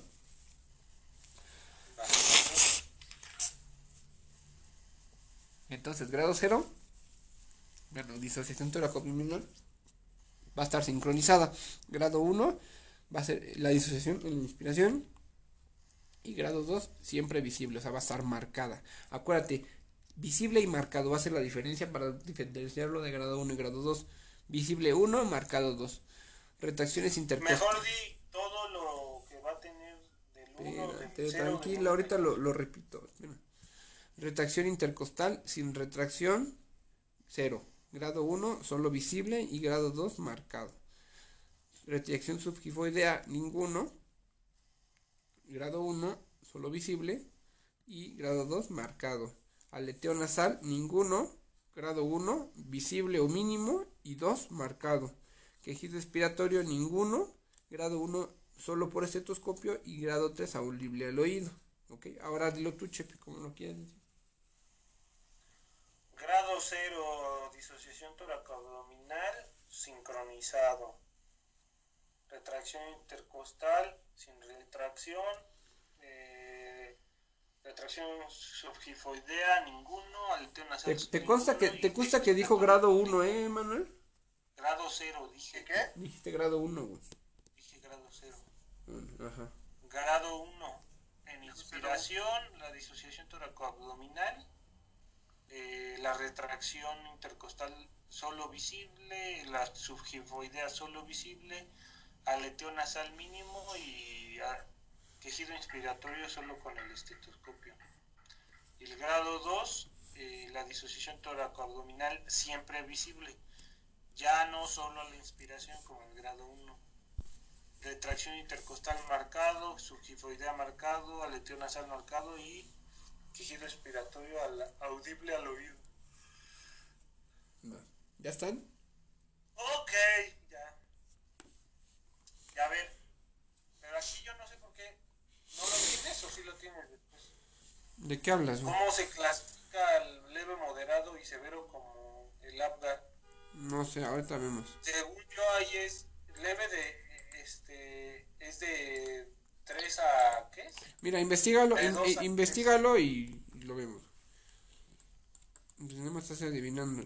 Adi- además, hay que valorar la frecuencia respiratoria, presencia o no de polipnea.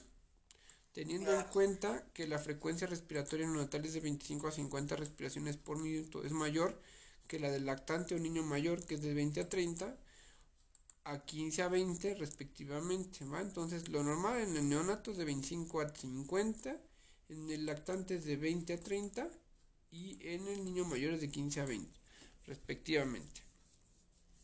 Es importante valorar la función respiratoria, oxígeno, oxigenación y ventilación por pulsioximetría, gasometría, capnografía y o monitorización transcutánea.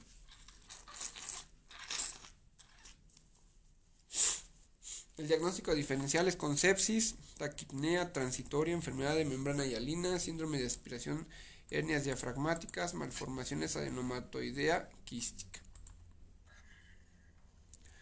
Y no viene lo que tú dices. A ver, ¿ya lo buscaste? No, ya y luego. No, pues búscalo, nos vamos a ir más. Déjale, pongo pausa esto. Bueno, entonces en el. En el Silverman Anderson, o Anderson, como sea. La, el grado 0, pues no sumas nada. El grado 1 sumas un punto a cualquiera de todos. O sea, lo, lo máximo que puedes sacar, ¿cuánto sería? ¿Qué es? 10 puntos, ¿no? Que sería lo más pinche marcado, horrible, ¿no? Y tú dijiste que, ¿qué? ¿Cuántos puntos son qué? 1 a 3, Es leve. 4 a 7 y, y de 7 a 10. 4 a 7 es moderado y de 7 a 10 es severo, ¿verdad? De 4 a 6 más bien, y de 7 a 10. 4 a 6 y 6, 7 a 10. Ok, de- entonces otra vez, ¿de 1 qué? ¿A 3? 1 a 3, Leve. 4 a 6, 7 a 10. 4 a 6 moderado y 7 a 10 severo. ¿Va? ¿Va? Va. Mm, el diagnóstico diferencial con sepsis, taquimia transitoria, enfermedad de membrana hialina y síndrome de aspiración, hernias diafragmáticas, malformación adenomatoidea ¿esta quística. cuánto se valora? No lo pusiste. Ah, no, ¿cuánto? Los 10 minutos, es bien importante, güey. El Afgan es al, al minuto y a los 5 minutos y este es a los 10 minutos. Al minuto y a los 10 minutos, según yo. Ah, no, a los 10 minutos, perdón. La que valoras primero es Siempre. Se valora a los 10 minutos. 1 a 3 leve. 4 a 7. 4 a 6. 17 a 10. 4 a 6 moderado. Órale, Manuel. Yo no fui, güey. y papás, yo no fui, güey. Bueno, a ver. Sí, no frieguen. Taquipnea transitoria del recién nacido. Ya vamos a empezar. Excelente, vámonos, rápido. Ya nada más tenemos 10 minutos, ¿eh? Taquipnea transitoria del recién nacido. Leve precoz y autolimitada. Es típica del recién nacido a términos o prematuros tardíos, ¿va? Taquipnea transitoria del recién nacido es típica de recién nacidos a término o pretérminos tardíos. 35. altas? ¿Es leve, precoz y Ya lo había dicho, güey. Puede acompañarse o no de hipoxemia. Se debe al retraso en la absorción de líquido pulmonar fetal en el momento del parto. Que es retraso en la, absorción, Se debe al retraso en la absorción de líquido pulmonar fetal en el momento del parto. Taquipnea transitoria del recién nacido, típico del recién nacido a término prematuros tardíos de 35 a 36 semanas y se debe al retraso en la absorción de líquido pulmonar fetal en el momento del parto que es dependiente de células de sodio epiteliales. Estos canales se canales, De canales de sodio epiteliales. Estos canales se activan después del, del nacimiento en respuesta a catecolaminas y corticoides circulantes. Estos canales se activan después del nacimiento en respuesta a catecolaminas y corticoides circulantes.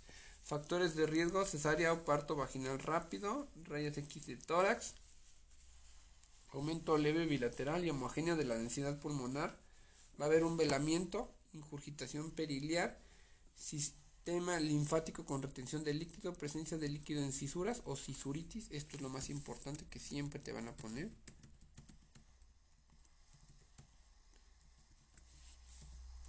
Ya viste que dice factor de riesgo cesárea o parto vaginal rápido.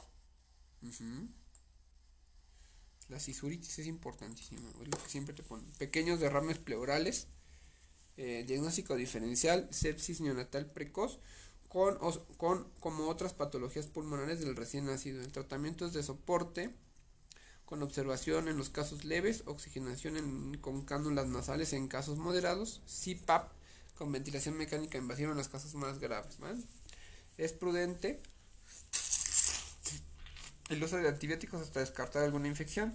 Él evoluciona hasta la resolución completa a las 24 72 horas sin dejar secuelas a largo plazo. Otra vez. Entonces, taquipnea transitoria del recién nacido, leve, precoz y autolimitado, es típico de recién nacidos a término. Eh, o prematuros tardíos. Transitoria, estamos hablando que dura poquito y que es de buen pronóstico, para que se acuerden. Transitoria es buen pronóstico y dura poquito. Ajá prematuros tardíos de 35 a 36 semanas puede acompañarse una hipoxemia, se debe al retraso en la absorción de líquido pulmonar fetal en el momento del parto que es dependiente de canales de sodio epiteliales. Estos canales se activan después del nacimiento en respuesta a catecolaminas y corticoides circulantes. Los factores de riesgo, cesárea o parto vaginal rápido. La, la radiografía de tórax va a haber eh, aumento leve, bilateral homogéneo de la densidad pulmonar, velamiento, incurgitación periliar, Sistema linfático con retención y presencia de líquido en cisuras, que es igual a la cisuritis. pequeños derrames pleurales. El diagnóstico diferencial va a ser con sepsis neonatal precoz, así como otras patologías pulmonares del recién nacido. Tratamiento de soporte, observación en los casos leves, oxigenoterapia con cánulas nasales, en casos moderados, CPAP, ventilación mecánica invasiva en los casos más graves. Es prudente el uso de antibióticos hasta descartar infección. Evoluciona hasta la resolución completa en 24 a 72 horas sin dejar secuelas a largo plazo. ¿Va?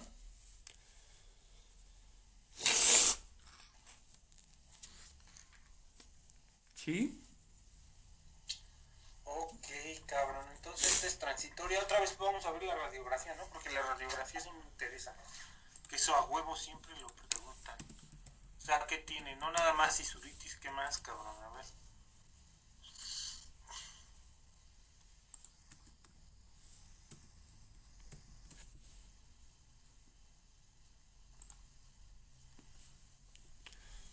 Este...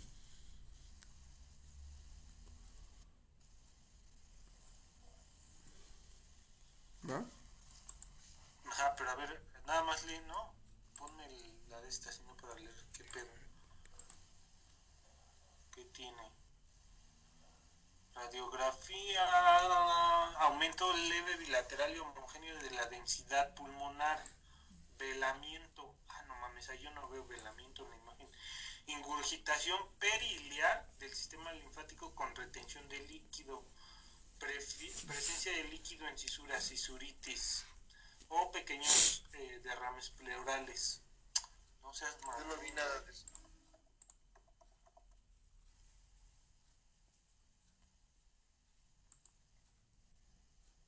Ahí está, mira. ¿Mm? Ah, puede ser de Samir. Ah, ya, yo, ya, ah, yo ya vi una aquí. Aquí está, mira, aquí está, mira. Ah, ok. Dilatación periliarna, güey. No mames, ya me acordé. Este es como un diagnóstico diferencial. ¿Sabes cómo me lo preguntaron a mí? Mm, Corazón peludo. No totalmente peludo como el de tosferina, ¿eh? Aguas, güey. Pero sí es como si el corazón tuviera pelos parados, güey. Acuérdate. Ok. Perfecto, ¿eh? Perfecto. Bueno. Yo digo que deberías de agregar la imagen, güey, para que nos acordemos. Porque... No, ya, ya no hay tiempo. Enfermedad, ya no vamos a volver a leer esto, o sea, ya esto, ya esto, vamos a reseguir las fichas. Dice enfermedad de membrana hialina, síndrome de dificultad respiratoria, eh, dificultad respiratoria precoz, grave y progresiva con insuficiencia respiratoria, hipoxia y retención de CO2. Es típica en recién nacidos pretérmino, menos de 34 semanas. A diferencia de la taquimia transitoria del recién nacido, esta es la membrana hialina en pretérmino, ¿va? Menos de 34 semanas.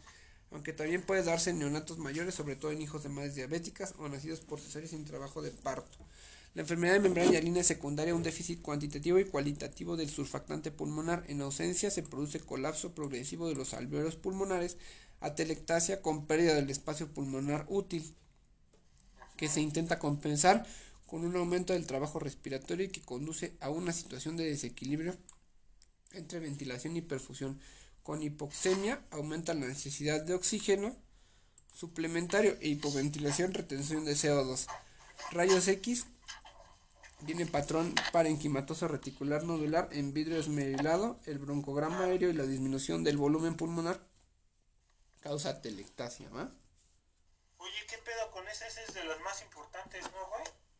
Sí, güey. Que es el famoso síndrome de distrés respiratorio del niño, ¿no?